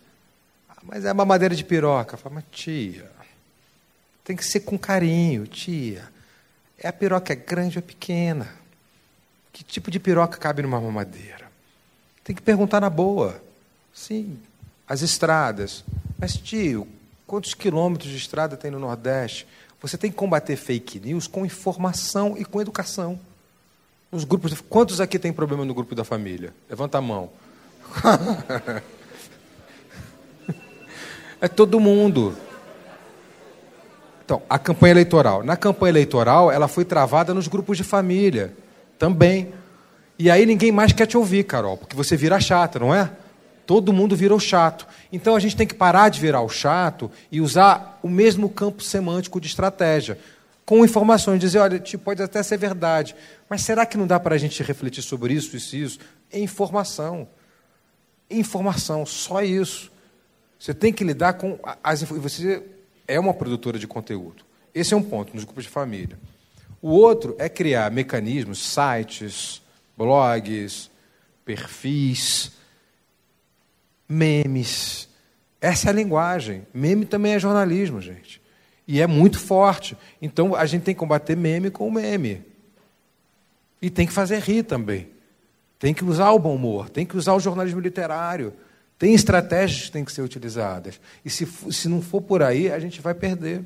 E tem que entender isso. Eu vivo discutindo, sou chamado para dar palestras para grupos de, de pressão e ativistas, e sempre respondo a mesma coisa: qual, qual é a estratégia narrativa que vocês têm? E a estratégia narrativa, Carol, te faz ter três metros. Mas você tem que pensar nela. Da mesma forma que eu penso como falar com a minha tia, você tem que pensar como você vai falar com a sua e como você vai falar para fora sem ser agressivo. A gente pode ser agressivo aqui entre nós. Vamos brigar aqui para discutir, mas depois a gente tem que encontrar uma maneira de não ser. Com os taxistas, com os motoristas de Uber, tem que mostrar, querido, você é vítima, você não é ator desse processo, você é passivo. Mas você acha que mesmo esses grupos tendo acesso a esses dados, a essas informações, por exemplo, como elucidou nesse documentário a eleição do Trump, é, tendo é, acesso a esses dados, a essas informações para estratégia de campanha, se os outros candidatos não tiveram, a democracia é válida? Não, eu tô, não há democracia. Que eu estou dizendo é que a democracia já está vilipendiada. Eu não tenho dúvida disso. Ela está vilipendiada no momento em que você retira os ritos institucionais e tira uma presidente com pedaladas. A gente sabe que não é. E tem mais do que tem muito crime que Bolsonaro já podia ser retirado do poder há muito tempo, mas há um medo institucional. Então a gente não vive uma democracia, mas a gente só vai conseguir. A democracia não é uma parede, tá? A democracia é um muro de tijolinhos que nem aquele ali. A maneira que você tem de construir é botando tijolinho por tijolinho. O Bolsonaro foi tirando tijolinho por tijolinho, agora não tem a parede. A gente tem que ir lá e botar de novo tijolinho por tijolinho. E tijolinho por tijolinho é conversar com a tia. Tijolinho por tijolinho é fazer essa nossa reunião aqui. Tijolinho por tijolinho é montar o site que vocês vão montar daqui a pouco e que vai bombar. E que eu vou divulgar no meu Instagram daqui a pouco e vocês vão fazer muito sucesso. É assim. Boa noite, meu nome é João. É, e mais entrando no, no, que a Carol falou, com, é, é, a gente se sente muito fraco porque isso já foi implantado na sociedade. E eu queria saber como que a gente eh, tem toda a estratégia argumentativa que você está falando, já repetiu durante a noite, mas só que a gente chega hoje, e no exemplo que você citou também no começo da palestra de ontem, do, dele colocando o, Mauro Servo lá, o Carioca, para responder as perguntas dele. Só que, ao mesmo tempo, a gente que não está preso nessa guerra, a gente consegue entender o absurdo que foi aquilo e o desrespeito tanto com os jornalistas quanto com a população. Mas, só que, ao mesmo tempo, lá também tinha um cercadinho com os seus apoiadores, com o famoso gado. E a, a, a, aquela parte da população, tem uma parte da população que não desprende desse pensamento. Tanto que eu acabei de. Estava consultando rapidinho aqui, o. Esqueci o, o dono da, daquela lanchonete da, da Madeiro acabou de falar de, intervenção, de fechar o Congresso. E, e, esse cara tem uma certa influência na sociedade, como muitos O que, que você pode fazer é nunca mais ir no Madeiro. Eu não vou nunca mais. Eu não compro nem um grampo na Havan. Eu não compro nada na Riachuelo. Esse boicote tem que começar agora, desde ontem. Essa é a maneira de combater. Você sabe quem são os sujeitos, você combate onde dói mais neles. É o bolso. Dói ali. Então, meu amigo, esqueçam, vá, vá ao McDonald's, mas não vá ao Madeiro. Eu acho que é assim que funciona. É nesses combates. Isso também é uma forma de se combater. Entende? Aqui, eu, do outro lado. Oi. É, meu nome é José, eu estou no oitavo período de jornalismo. É, eu queria fazer uma pergunta sobre um fato que levou Bolsonaro ao poder, que foi a famosa facada. É, queria saber de você, fake ou não, e quais foram os seus é, primeiros pensamentos depois que você ficou sabendo dessa facada e como que você observou a mídia no decorrer disso? É, na época eu trabalhava no jornal Estado de Minas aqui e na redação quando surgiu a primeira imagem da facada foi tipo assim um alvoroço. Aí eu queria saber é, a sua análise disso tudo. Eu ouvi de um, de um amigo ontem que o Adélio é um grande incompetente como homem da faca, né? Tremendo incompetente. Mas isso é, isso é só uma brincadeira, porque eu lembro eu estava, eu estava em Joinville, no congresso da Intercom, dia 6 de setembro de 2018. Lembro exatamente a data. Sou muito bom com datas, eu gosto de datas, lembro mesmo, lembro hora, lembro essas coisas todas. E eu me lembro que ali caiu a ficha. Eu falei, pô, o cara está eleito. Porque ali se mitificou aquilo que já vinha sendo mitificado. Eu até comecei a achar que poderia ser uma facada fake. Ela até parece fake em alguns momentos. Mas acho que não conseguiriam se enganar tanta gente. Eu não consigo ver uma teoria da conspiração a esse ponto, de chegar nesse nível, ah, para ser uma facada fake. A reação da imprensa foi, eu acho que foi uma reação como deveria ser. Não vi nada de equivocado. Foi checado, a grande imprensa que eu falo, né? Foi checado, checado, a gente duvidou no começo, eu mesmo duvidei, mas depois que eu vi grandes colegas checando o fato, indo ao hospital, eu tenho acesso aberto ao Einstein, conheço a equipe médica bem, fui para lá, não foi fake. Foi realmente uma facada. Agora, em que circunstâncias ela se deu, eu não sei. Eu não sei se o Adélio faz parte de uma conspiração e por isso ele é tão incompetente para dar uma facada. Quem levantou isso não sou eu, tá? Quem levantou isso foi segunda-feira agora, no programa Roda Viva, o ex-ministro Gustavo Bibiano, que era presidente do PSL e braço direito do, do Bolsonaro. Ele disse: no dia lá em Juiz de Fora, da facada, foi o único dia que o Carluxo foi na campanha. Ele não viajou na campanha dia nenhum, mas nesse dia ele estava. Ele levantou essa suspeita. E nesse dia eu não estava no carro, que eu, eu sempre, ele, Bibiano, dizia, no carro estava sempre eu, Bibiano, um capitão do exército e um policial federal. Nesse dia não estava nem eu, nem o capitão, nem o policial. Estava o Carluxo e mais um, os policiais que fazem a escolta do Carluxo. Ele levantou essa lebre. Então, o que eu quero te dizer, José, é que pode ser sim, mas não foi provado. E eu não sou como o Moro, eu, preciso de provas para condenar. Mas eu tenho convicções. eu não tenho provas, mas tenho convicções que possa ser. Mas não tem como provar. Boa Cai. noite. Boa noite, Felipe. Oi. Meu nome é Mariana e eu gostaria de saber de você se você acha que uma das estratégias de discurso da esquerda brasileira, que no caso eu vou fazer um recorte para a esquerda branca brasileira, é se uma dessas estratégias da esquerda de combater o bolsonarismo atual é, é usado um discurso de deboche contra as pessoas é, é, a população de massa que apoia o Bolsonaro, a esquerda brasileira usa de um discurso de deboche para atacar esse governo.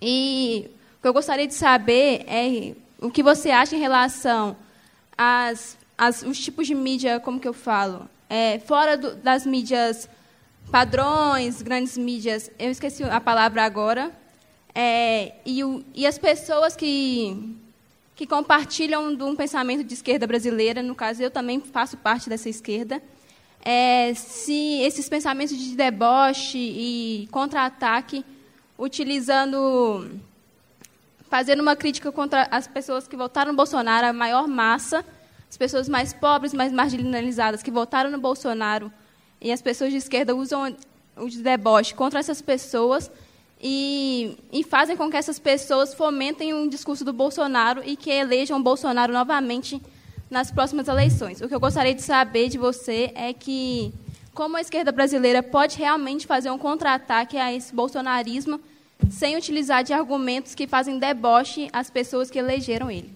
É Ótima pergunta e, e, me dá a oportunidade de ver o, o meu próprio lugar de fala, porque é muito fácil para mim falar aqui, né? Meu lugar de fala é um lugar muito confortável. Né? Eu sou homem, branco, classe média, heterossexual. Eu nunca sofri preconceito na vida, é muito simples. Não me venha com esse negócio de heterofobia, que puta que pariu, né? Pô, isso aí é, é uma invenção idiota, né? Então não existe heterofobia, existe homofobia, né? Não existe racismo contra branco. Porra, pelo amor de Deus, a população negra desse país foi massacrada desde sempre. Então, o meu lugar de fala é muito confortável. E talvez seja o grande problema da esquerda, seja esse. De terem setores que sim, só o meu lugar de fala com voz, quando essa voz deveria ser diversificada. Daí pessoas como o Jean Willis, por exemplo, serem tão importantes. Tão importante, porque é um negro gay que veio da Bahia e é o único gay, era o único gay declarado no Congresso. Agora tem o Davi Miranda. É, é importante ter essa estratégia discursiva também em lugares de fala que tem a sua pertinência. Não adianta só eu falar. Sobre o deboche, eu, eu, eu concordo com você e quero citar um fato que é bastante paradigmático sobre o assunto que você menciona. E falamos sobre isso de manhã. Grupos evangélicos. É? Se trata os evangélicos com extrema ignorância, desprezo e falta de empatia. Primeiro que se coloca evangélico como uma única classe, quando não são. Existem evangélicos de várias e várias orientações. Aí, como o Bispo Macedo apoiou o Bolsonaro, fica um discurso contra o evangélico, mas ninguém vai lá saber porque alguém se interessa pela religião. Ou porque alguém está ali na sua Assembleia de Deus, ou na Sara Nossa Terra. Primeiro que as pessoas não conhecem as denominações. Eu vou falar porque eu conheço e já estive em várias delas. A minha experiência com comunidades de base, comunidades pobres, que se voltam para a religião é a seguinte. Imagina que vocês estão num restaurante e vocês estão vendo o garçom passar. O garçom é invisível, você não pergunta o nome. Raras, eu pergunto, mas são raras as pessoas que perguntam o nome do garçom. Ninguém vê a pessoa da faxina que está limpando o auditório para vocês. Meu amigo, o que está mexendo lá em cima, o... como é que é seu nome? Seu... Hã? Israel? Mihael. Ninguém pergunta. É Mihael? Micael. Micael é um nome bom. Eu gosto de Micael. Ninguém pergunta o nome das pessoas que estão ali servindo ao lado. Isso gera um, um sentimento de invisibilidade que é cruel. Você é desprovido de subjetividade, você não tem nem nome, você é invisível. E aí, na igreja, você passa a ter uma identidade. E você passa a ser acolhido. Hã? Quem? Usa, fala, fala alto. Isso. E a sua fé te define, te dá subjetividade. Como é que eu posso desrespeitar isso? E quando a esquerda gera discursos debochados sobre isso, está desrespeitando o que a pessoa tem de mais valioso, que é a própria subjetividade, é se sentir humano. A igreja acolhe. O Bispo Macedo explora? Claro que explora. Ele tira salários das pessoas. Pessoas que às vezes não têm nem o que botar em casa, e tira. Outras denominações exploram? Sim, mas outras não exploram. Outras são realmente casas de acolhida. Então a gente tem que entrar por essa ótica e tentar desconstruir esse discurso de apoio à extrema-direita a partir da lógica não nossa, não da minha visão, de novo, de branco, classe média, heterossexual, homem, mas tentar entender a alteridade, o outro que está com o cotovelo invertido. Então a gente tem que ir para as comunidades. Tem que estar ali entendendo. E produzir discursos da comunidade não significa você produzir discursos. Você tem que ouvir os discursos que a comunidade produz. E o Ferrez, o escritor Ferrez, que é um, um dos escritores brasileiros que eu mais prezo, que veio de Capão Redondo, em São Paulo, o primeiro livro dele se chama Capão Redondo, ele deu essa letra na eleição. Ele falou: ninguém está ouvindo as comunidades, vão perder. Porque ele está lá dentro da comunidade. Então a gente tem que ouvir o Ferrez, a gente tem que ouvir os líderes comunitários. E mais, essas comunidades têm que ser respeitadas a, principalmente, até não, principalmente na sua fé. E a gente tem que mostrar que a fé é muito mais do que um ato de ir à igreja. A fé das pessoas está relacionada à própria subjetividade e a como elas se enxergam com o ser humano. Está relacionado a ser visto, coisa que a gente não faz com as pessoas mais simples que estão às voltas da gente. Também vale essa nossa atitude. Pergunte o nome do garçom. Hoje, lá na nossa cerveja, vamos oferecer uma para ele. Né? No mínimo.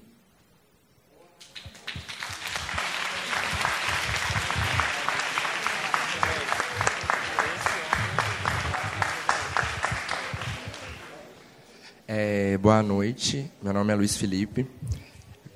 Oi, Luiz. Oi, Xará. Eu queria primeiro agradecer a oportunidade, tanto que a instituição quanto você está nos proporcionando de falar a respeito desse momento histórico que a gente está vivendo, que é um momento extremamente tenebroso para quem acredita em democracia, em diversidade, qualquer coisa do tipo. Um momento esse que começa ali, para mim, em 2013, jornadas de junho, vai tomando corpo com Sim. golpe em 2016 e culmina na eleição desse imbecil que é o Binoliro.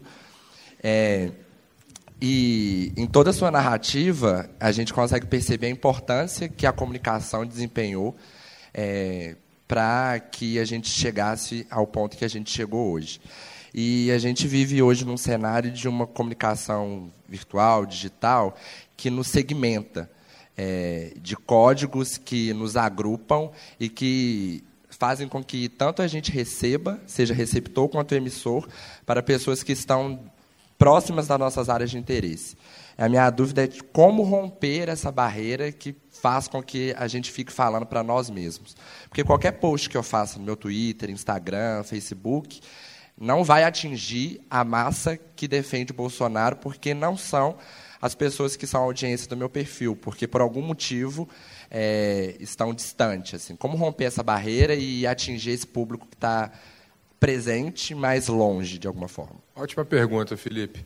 É, eu tenho, o meu Twitter tem 28.200 pessoas. Né? O meu Twitter é aberto, o Instagram é fechado, é, porque tem foto e tal, então eu, eu fecho, tem que ter alguma privacidade no Instagram. O Twitter não, o Twitter é aberto. E eu não excluo ninguém. Então tem de tudo lá. Isso já começa por aí. Não excluir quando você for quando você achar que alguém está te violentando, alguém está se violentando contigo, deixa o cara ser violento. Porque uma hora você vai mostrar para ele que, ele que ele é violento. Esse é o primeiro passo. Se você não quiser viver na sua bolha, essa bolha tem que ser perpassada. Você não pode ficar lá no Twitter. O Twitter tem 28 mil pessoas porque tem de tudo ali. Tem bolsominion, tem de tudo. Esse é o primeiro passo. Segundo, é o que eu falava para a Carol aqui encontrar narrativas e estratégias narrativas que não sejam agressivas para falar com o outro lado da bolha.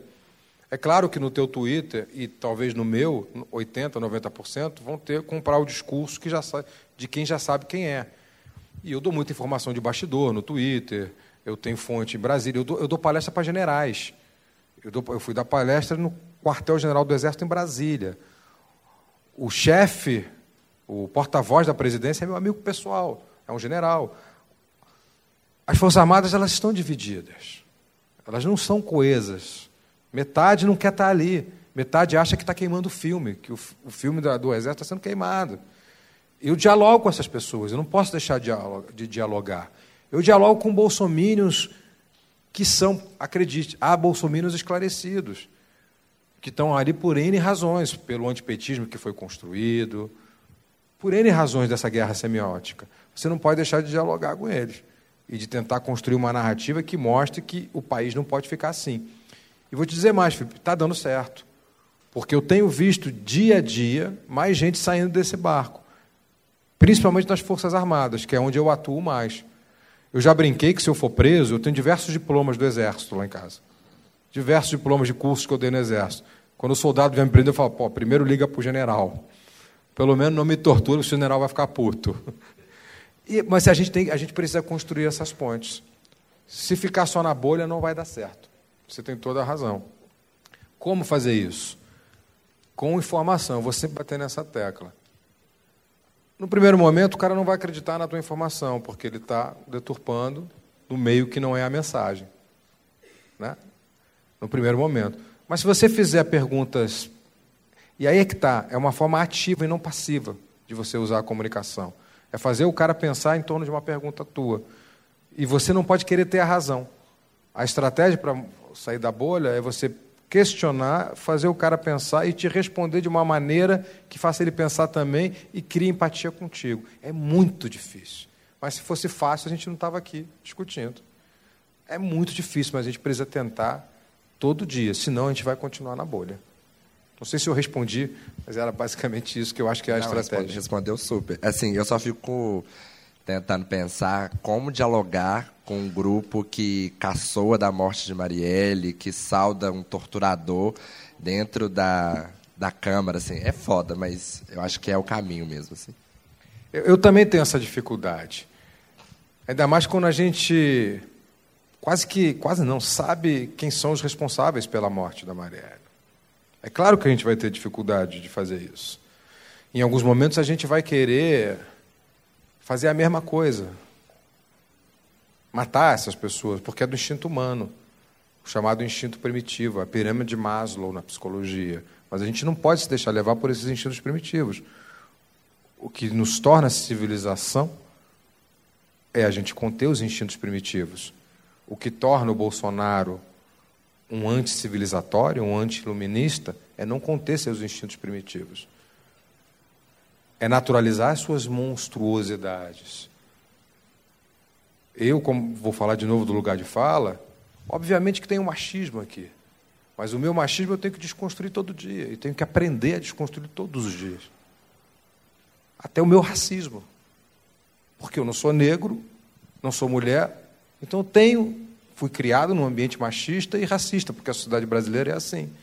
Então, mesmo eu tendo acesso à cultura, tendo acesso à educação, mestrado, doutorado, sobrevive o racismo aqui.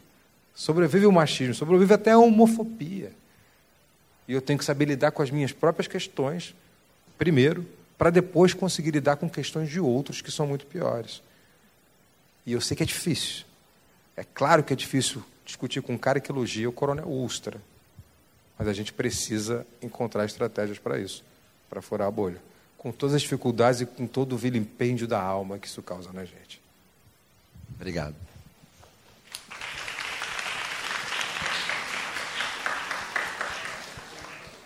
Tem pessoas me ligando do bar, né? Isso é ótimo, né? Eu vou atender quando ele. Boa noite, Felipe. Meu nome é Claire. Oi, e Claire. primeiro eu queria agradecer pela oportunidade, porque vindo da minha posição social, eu nunca imaginei que poderia ter esse tipo de palestra tão nova assim. É, e qual é a minha pergunta? Eu queria saber como que, já designando todos nós aqui da área de comunicação como profissionais, como que a gente poderia atingir a população que votou no Bolsonaro, mas que é, se auto-sabota. O que eu quero dizer com isso? A população negra, as mulheres, a população é, LGBTQ, como é que a gente pode atingi-los? Porque o fato deles, na minha concepção, terem votado num cara que os ofende e, tipo assim, realmente defende a não existência deles, é uma falta de autossonoridade, quase. Então, como que eu posso fazer para atingi-los, principalmente porque alguns desses grupos, às vezes, a gente não faz. Tipo, como é que, às vezes, um jornalista branco pode chegar num negro e falar, olha, você está se auto-sabotando por votar e defender um cara que elogia o general Ustra, que é, torturou várias dessas pessoas. Como que a gente pode fazer isso? E também contando com pessoas mais velhas. São mais velhas que nós, que pensam que sabem muito mais que nós, por terem 20, 30 anos a mais. Como que a gente pode atingi-los é, na posição que a gente está? Eu vou insistir na tecla da informação e do questionamento respeitoso, principalmente com os mais velhos. Né? É, se você entra nessa lógica e nessa aritmética de respostas e perguntas, eu acho que ela fica muito mais respeitosa e efetiva para uma comunicação do que a gente partir do pressuposto que temos razão, você não tem. Já é diferente, eu acho, quando você menciona, e vou usar o teu exemplo, um negro defendendo o Bolsonaro, sabendo que o Bolsonaro vai numa entidade israelense e diz que foi num quilombola e o negro mais leve pesava tantas arrobas. Ele faz uma ofensa dessa e o cara ouve aquilo, é negro e vota no Bolsonaro. Eu, no meu lugar de fala, não tenho nem como contestar isso. Você tem. Você tem. Você coloca a gravação e o cara diz, não, mas ele falou brincando. Não é, é assim que funciona? É, ele falou brincando, ele não quis dizer isso. Aí você tem que trazer outras informações. Mas, pais, olha, o país tem tantos negros e, e tantos estão em posição, na posição que eu estou na universidade, tantos por cento, baixíssimo. Né? É, ele coloca um negro ao lado dele, que é o Hélio Negão, né, o deputado, Hélio Negão é a maneira como ele se proclama, para tentar esconder esse racismo. Mostre isso. Pai, está certo isso? Isso não, é, isso não soa falso para o senhor? Não, só me diga. Se soa verdadeiro, tudo bem. Se soa verdadeiro, ótimo. Você tem que entrar por, por outros caminhos. E sempre questionando. Eu, eu, não vejo outra dialética que não seja essa, do questionamento. Porque se a dialética for a da afirmação, nós já, a gente já perdeu essa batalha. Eu não posso nem entrar nessa batalha. Eu entro na minha família, nos meus círculos sociais, mas nessa batalha racista, isso é, é muito mais complexo. E aí você pode entrar com muito mais força nesse tipo de questionamento. Muito mais força. Se mostrar as falas do presidente não adianta, mostre o resultado dessas falas. A maneira como que negros são assassinados nas periferias, o percentual de negros que moram em comunidades é muito maior, a gente sabe disso. É Paraisópolis, por exemplo, do Einstein. Eu estou escrevendo um texto sobre isso. Chama-se Bolsonaro no Einstein. Porque do, do Einstein você consegue ver Paraisópolis. Você vê o Morumbi à direita, o estádio do Morumbi, e você vê a comunidade de Paraisópolis incrustada no bairro rico do Morumbi. Para onde Bolsonaro olhava? Né? Obviamente para o Morumbi. Estou usando uma metáfora para fazer um conto sobre isso. Mas eu tenho que me dar o luxo de escrever ficção, fazer metáfora. Porque eu não vou falar sobre aquele massacre do ponto de vista racial. Você pode fazer trabalho de campo, falar com lugar de fala pertinente, de dentro. E aí você tem que criar essas estratégias. E mostrar para o seu pai que você pode ser a próxima vítima. Será que isso não vai causar alguma empatia? Mostrar para os pais de todo mundo que seus filhos podem ser a próxima vítima. Ele não precisa nem ser negro, pode ser um estudante, porque a academia, nós somos inimigos também. Na lógica de eleger inimigos, elegeu-se jornalistas, professores, univers... aqui todo mundo é inimigo, meu amigo. Na lógica bolsonarista, somos todos inimigos. Eu sou jornalista, sou professor universitário, inimigo duplo. Preta, mulher, você é inimiga. Filha, você, você é a inimiga. Mas aí eu estou falando dos inimigos cognitivos gerais da nação, que ele elegeu como. Então, você, isso se fazia na época da ditadura militar mesmo, quando morreu o estudante Edson Luiz. A frase era: podia ter sido um filho seu. Eu acho que a gente tem que mostrar mais para os pais que podia ter sido um filho seu. Essa deve ser a nossa nosso mantra para o convencimento. Tomara que dê certo. Vai dar certo uma hora. Boa noite. É, meu nome é Gabriela, eu sou veterana de publicidade. É, eu gostaria de, de, de, perguntar a sua opinião a respeito de uma questão que eu vou levantar aqui. Sobre o quê? Sobre a direita e a esquerda. É, é um discurso bem antigo, puxando o gancho do que ela falou. Existem negros, mulheres que lutam que então, são a favor do Bolsonaro, pessoas que se igualam, vamos dizer, a posição, talvez até a renda, parecida com uma pessoa que é colocada como petista ou de esquerda. É uma guerra assim que, que chegou aqui para o Brasil nova e está sendo colocada para a gente, para a gente aderir. Ou você é esquerda ou você é direita. E é uma guerra que não é nossa, né? porque eu acho que o Bolsonaro, o Bolsonaro ele também talvez esteja uma posição que ele queira educação e eu também. E assim, eu vejo que a gente está no jogo de xadrez quando a gente é apenas o peão, sabe? E assim, é um que utiliza o evangélico, utiliza a posição, outro que usa outra camada social. Então a gente está numa guerra entre a gente, né? Quando na verdade a gente também tem uma guerra muito maior com quem está no poder. Né? Na verdade, quem está no poder está colocando os peões para brigar por eles, e enquanto eles estão lá, plenos, e estão na posição, e a gente está aqui, é, brigando com o Bolsonaro e colocando. Eu não estou colocando é, como uma posição assim, mas é uma guerra que a gente está travando entre nós mesmos, quando, na verdade, a gente tinha que se unir em prol de um objetivo, educação, saúde. E, e aí a gente fica naquele discurso. Você é bolsomínio, eu sou petista. Porque não existe mais é, um, uma pessoa que, é, que não é bolsomínio que esteja. Ah, você não é bolsomínio, então você é petista. Mas isso é artificial, foi isso que eu tentei mostrar na palestra. Isso foi construído. Essa é uma falsa polarização. Então, isso, a primeira coisa é ser desconstruído. O cara que não é bolsomínio não é petista. E o cara que é, é de esquerda também não é petista necessariamente. Muitos petistas nem são de esquerda. E a esquerda não é o PT. Então tem que começar por aí. Isso é uma falsa dicotomia. Não existe bolsomínio versus PT, petista. Isso interessa a lógica de reação binária do Bolsonaro. Por isso que ele fala o tempo inteiro. Aí o PT. Aí o PT vai voltar, porque ele quer enquadrar todo mundo que não é Bolsonaro como petista. Você entendeu? Aí que está a lógica da linguagem. A guerra semiótica, a linha grossa da guerra semiótica é essa, Gabriela, né? Sim. Essa é a lógica que a gente tem que ser, tem que ser desconstruída, Gabriela. Não existe isso. Isso é uma falsa dicotomia e é uma mentira. Quem não é Bolsonaro é várias coisas. É pai, é mãe de família, é, é estudante, é várias outras coisas. Mas é principalmente alguém que valoriza a vida humana. Quem não é Bolsonaro é principalmente alguém de bom senso. Quem não é Bolsonaro é principalmente alguém que, independentemente de partido, independentemente de posição política, independentemente de raça, de religião, é alguém que pensa no humano. É alguém que não se rende à barbárie. É alguém que quer a civilização. Quem não é Bolsonaro é alguém que minimamente pensa, que minimamente sente e que minimamente quer um futuro melhor para si e para o próximo. Ponto.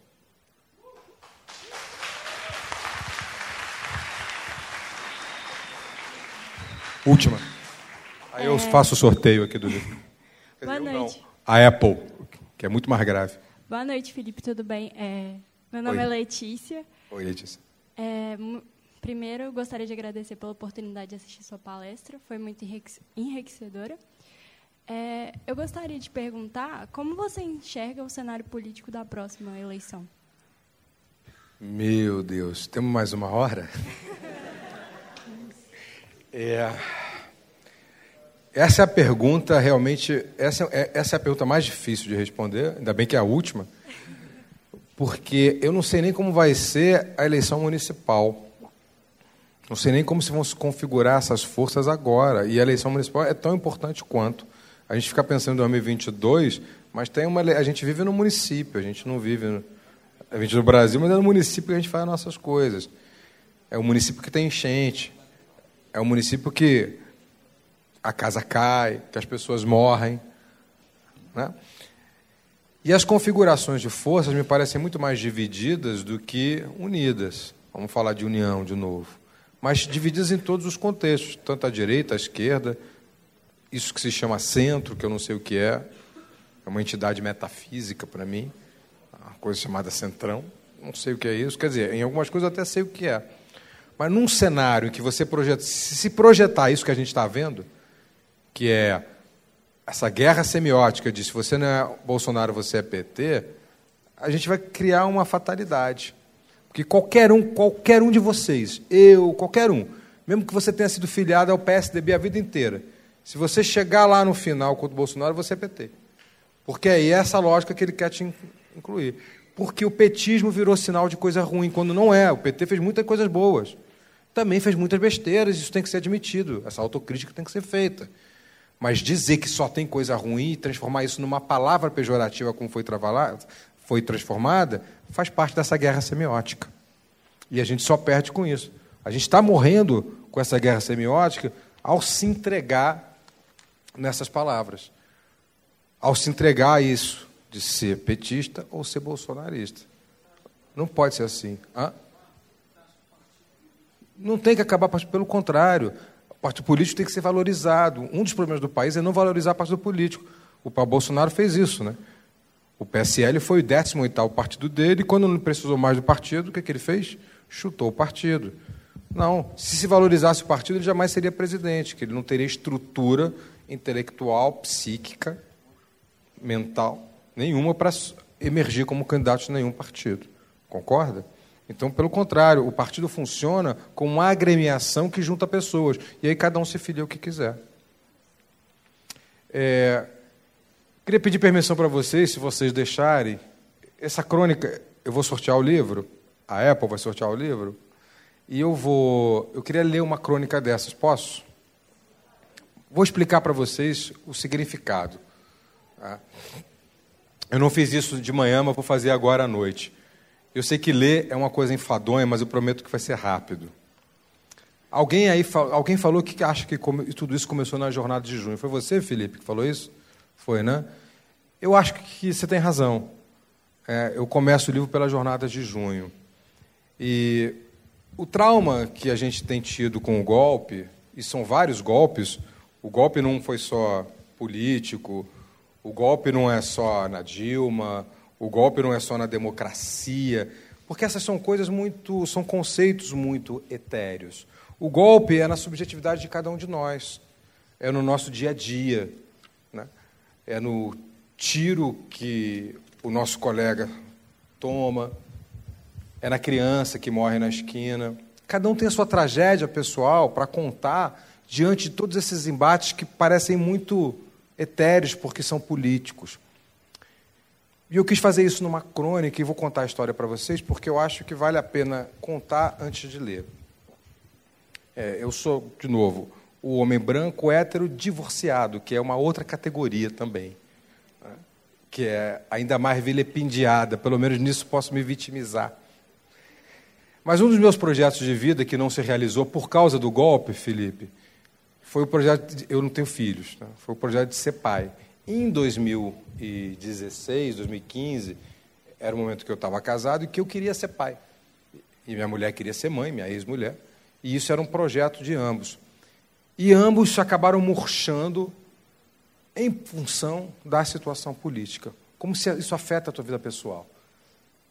Você é capaz de produzir um divórcio por causa disso, porque os seus ânimos, os seus ímpetos, a, a sua estrutura psíquica, ela se rebaixa. E você perde toda a sua ânima, para usar um conceito junguiano até. Eu nem sou junguiano. Então, em vez de escrever uma crônica política, eu resolvi escrever uma carta. E chama-se Carta para a Filha que não nasceu. É uma carta política, mas também é um drama pessoal, e por isso eu queria dividir com vocês. Vou ler. Amada Maria Antônia, perdoe o pai que escreve antes do nascimento, antes da luz, antes até da concepção. Perdoe o pai ansioso, aflito, insone. Perdoe o pai que te batiza antes mesmo da ultrassonografia. Se preferir, posso te chamar de Antônio ou Antônio Maria, mais que um nome, uma homenagem. A tua mãe certamente concordará com a escolha. O assunto é urgente, o tempo é curto e a vida não anda fácil. São tempos temerosos, governo Temer. Rasgam votos e carteiras de trabalhos, queimam direitos e benefícios, e você nascerá em um país onde ninguém se aposenta mais. Sofremos um golpe preciso te contar mas há muito mais para dizer. Tenho medo de não estar aqui e as frases desaparecerem com as lembranças. Então serei breve e irei diretamente ao que interessa. Só algumas recomendações. Se o mundo disser que está errada, não acredite, mas desconfie. E quando a desconfiança fizer mudar de ideia, desconfie da própria mudança. O nome disso é instinto. Instinto e razão podem parecer opostos, mas são apenas complementares. Use-os em combinação e com intensidade. O nome disso é inteligência. Inteligência não é sinônimo de superioridade. Inteligência é compartilhamento, é solidariedade, é empatia. Inteligência tem vários nomes, mas o sobrenome é sempre emoção. Emoção é o que mais desejo para os teus dias. Sorrisos e prantos são igualmente bem-vindos. Não economize. As risadas serão efêmeras, as lágrimas serão eternas. É essa desproporção que nos torna humanos. Humanidade e humildade não são aliterações por acaso. Aprenda outros idiomas e descobrirá a mesma relação, mas jamais acredite que o aprendizado terminou. O segredo é não parar de aprender. Haverá amores e paixões. Difícil separá-los, mas será mais fácil se souber que nos apaixonamos pelas qualidades e amamos apesar dos defeitos. Amar sempre, temer jamais. Esse deve ser o lema da tua geração. A minha não soube segui-lo. Se tiver muitos amigos, ótimo. Mas se tiver dois ou três, melhor ainda. São eles que vão suportar tuas angústias, lavar as feridas e comprar a aspirina. A aspirina e o engove também serão teus amigos. Nunca te esqueças disso. Por último, Maria Antônia, evite mágoas e rancores e, se possível, não repita os erros do velho que não cumpriu as próprias recomendações. Pai, é aquele que cria. Se eu não estiver por aqui, aceite o que está ao teu lado e não comente que escrevi essa carta. Ele pode se magoar. O amor, Maria Antônia, não tem forma, mas essa foi a forma que eu encontrei. Bem-vinda ao mundo. Boa noite.